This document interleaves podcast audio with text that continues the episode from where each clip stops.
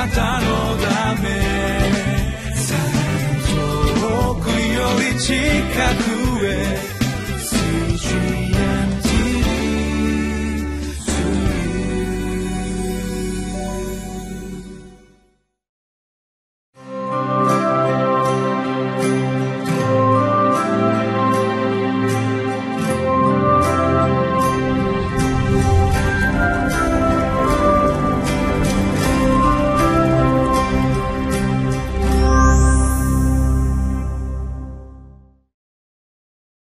12月25日のリビングライフです。皆さんいかがお過ごしでしょうか？大和カルバリチャペルの福牧師倉地圭です。今日はクリスマスです。主イエス・キリスト様のご降誕を心からお祝い申し上げます。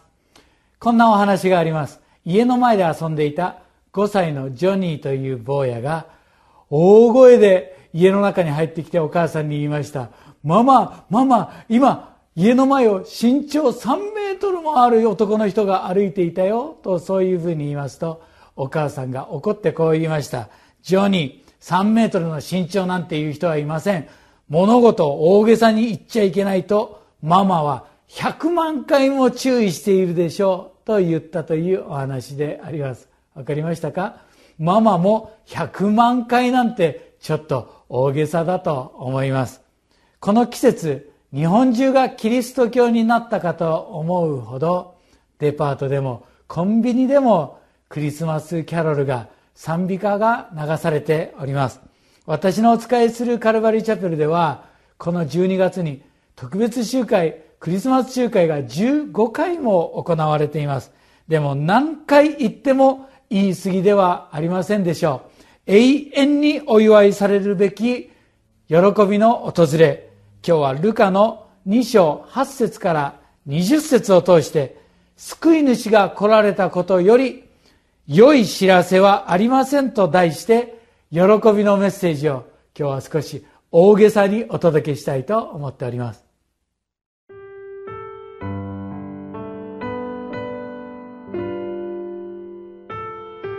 ルカの福音書2章8節から20節。さて、この土地に羊飼いたちが野宿で夜番をしながら羊の群れを見守っていた。すると、主の使いが彼らのところに来て、主の栄光が周りを照らしたので、彼らはひどく恐れた。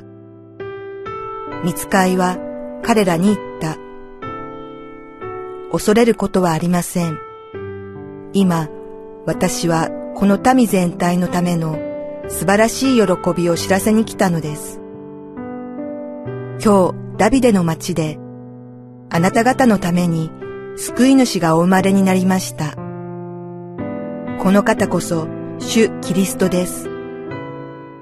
あなた方は布にくるまって貝羽桶に寝ておられる緑子を見つけます。これがあなた方のための印です。するとたちまち、その見つかいと一緒に多くの天の軍勢が現れて、神を賛美していった。糸高きところに栄光が神にあるように、地の上に平和が御心にかなう人々にあるように、見つかいたちが彼らを離れて天に帰ったとき、羊飼いたちは互いに話し合った。さあ、ベツレヘムに行って、主が私たちに知らせてくださったこの出来事を見てこよう。そして急いで行って、マリアとヨセフと貝羽桶に寝ておられる緑ごとを探し当てた。それを見たとき、羊飼いたちは、この幼子について告げられたことを知らせた。それを聞いた人たちは皆、羊飼いの話したことに驚いた。しかしマリアは、これらのことをすべて心に収めて思いを巡らしていた。羊飼いたちは見聞きしたことが全部見つかいの話の通りだったので、神をあがめ賛美しながら帰っていった。イエス・キリストが生まれた日、天にはおびただしい、数えきれないほどの天の軍勢が現れて、Glory to God 神様を賛美したとそう書かれています。今年11月に日本武道館でセレブレーション・オブ・ラブという働きがなされましたが、延べ3万8880人がそのところに集い、1480人の方が信仰の決心をいたしました。その中の何人もの方がこの教会でクリスマスに洗礼を受けるという恵みに預かりました。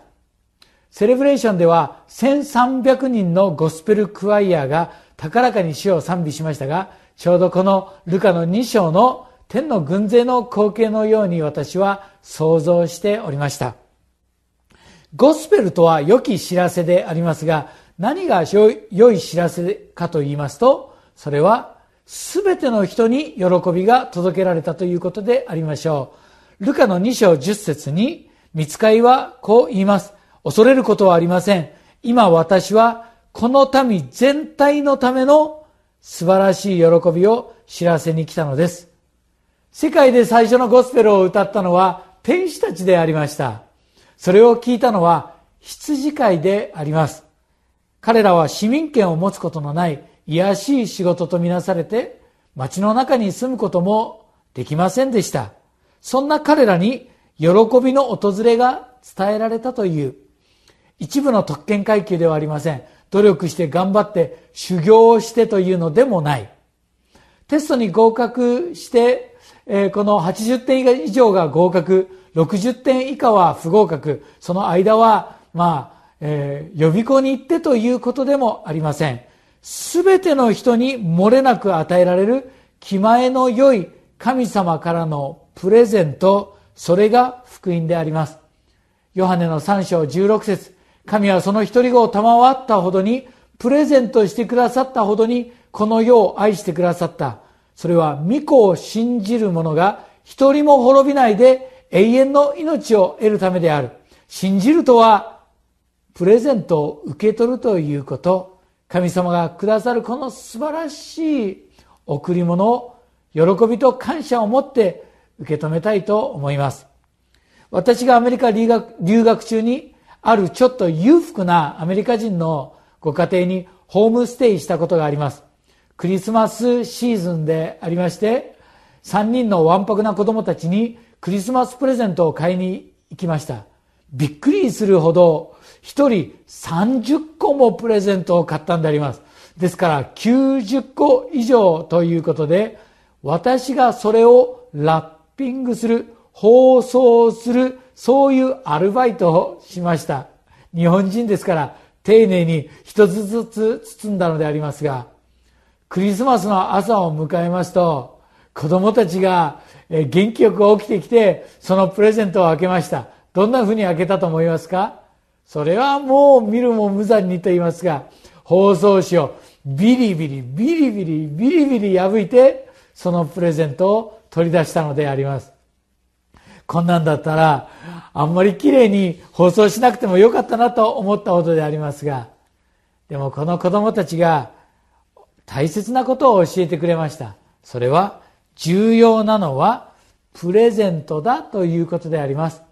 包装紙でもリボンでも箱でもありません。クリスマスをお祝いする方法は様々でありましょう。華やかな場所で大人数でクリスマスを祝っておられる方もいらっしゃいます。一人静かにクリスマスをお祝いする方もいらっしゃいます。教会のスタイルも様々で、伝統的なクラシカルな教会もあれば、ダンスやゴスペルで元気いっぱいというのもありますが、でも大切なのは、主イエス・キリスト様を信じ、この歴史上最大のプレゼントを受け取ることではないでしょうか。今日あなたもビリビリ包装紙を破って、この受け、この贈り物を受け取ることができたら幸いです。ルカの2章11節から、今日ダビデの町であなた方のために救い主がお生まれになりました。この方こそ主なるキリストです。あなた方は布にくるまって貝羽桶に寝かしておられる。緑子を見つけます。これがあなた方のための印ですと書かれてあります。滋賀県にある大海学園を創立し、知的障害を持つ子供たちにその福祉と教育に生涯を捧げた糸賀和夫という先生がこんな言葉を残しておられます。障害を持つ子供たちに対して、この子らに世の光をというのではなくて、この子らを世の光に。ハンディキャップを持っている彼らはかわいそうな存在ではないのですよ。みずみずしい命に溢れた命の素晴らしさを教えてくれる存在ですから、この子らに社会の光をではなくて、この子らを世の中の、この子らが世の中の光として輝くときに成熟した社会になるのですという内容で感動いたします。世界で最初のゴスペルは世の中で光の当たっていない存在、見下されている彼らにスポットが当てられました。羊飼いたちのことであります。でも彼らは最初に救い主に出会った存在として2000年の間、教会で世界中でそのことが語り継げられている。そういう存在に、存在を世の光にしてくださったのが神様であります。神であられる方がこの地上に来て人の喜びの、喜びも悲しみも体験してくださいました。その生涯の最後は十字架で、濡れ衣を着せられて罪を背負っても人類に寄り添い続けてくださった。貝羽桶に寝ている緑子、誰でも、どんな人でも近づくことができるように、小さな弱い赤子として神様は人となってくださったのです。クリスマスとは弱者、見捨てられたような存在と同じ姿になって寄り添ってくださった。そんな彼らを輝かせてくださる逆転の物語です。この救い主イエス様を心にお迎えし、本当のクリスマスをご一緒にお祝いしようではありませんか。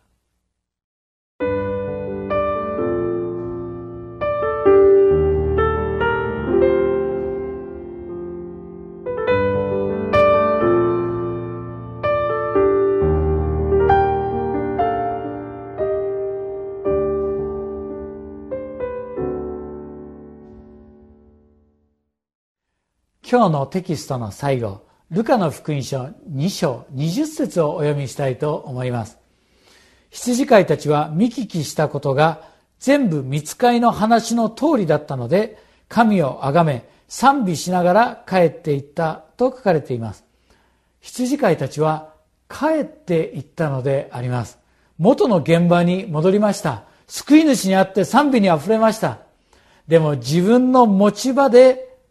それから神様を崇める人生を送ったのではないでしょうか。マタイの福音書2章12節では、東の博士たちも他の道を通って自分の国に帰っていったとそう書かれています。他の道というのは別のルートで帰ったという意味と、今までとは違う人生を送った、それが他の道ということができます。救い主にお会いして、お捧げ物をして、変えられた人生を持って、もう一度使わされていく。それがクリスマスです。皆さんも、皆さんの現場に使わされていく。教会から町へ、家庭から世の中へ、主の人、主の光が広げられていくことを祈りつつ、ご一緒にクリスマスをお祝いしたいと願います。お祈りを捧げしましょう。愛するイエス様、私たちのためにお生まれくださり、私たちに寄り添ってくださって、どんな人にも救いの恵みを備えてくださったことを心から感謝します。今世界は混乱しています。怒りと憎しみの連鎖によって多くの人々が傷ついておりますが、プリンス・オブ・ピース、平和の君なる方が暗闇の世界に光となって輝いてくださいますように、また私たちも世の光となって世界に平和を届けることができますように。救い主イエス様のお名前によってお祈りを捧げいたします。アメン。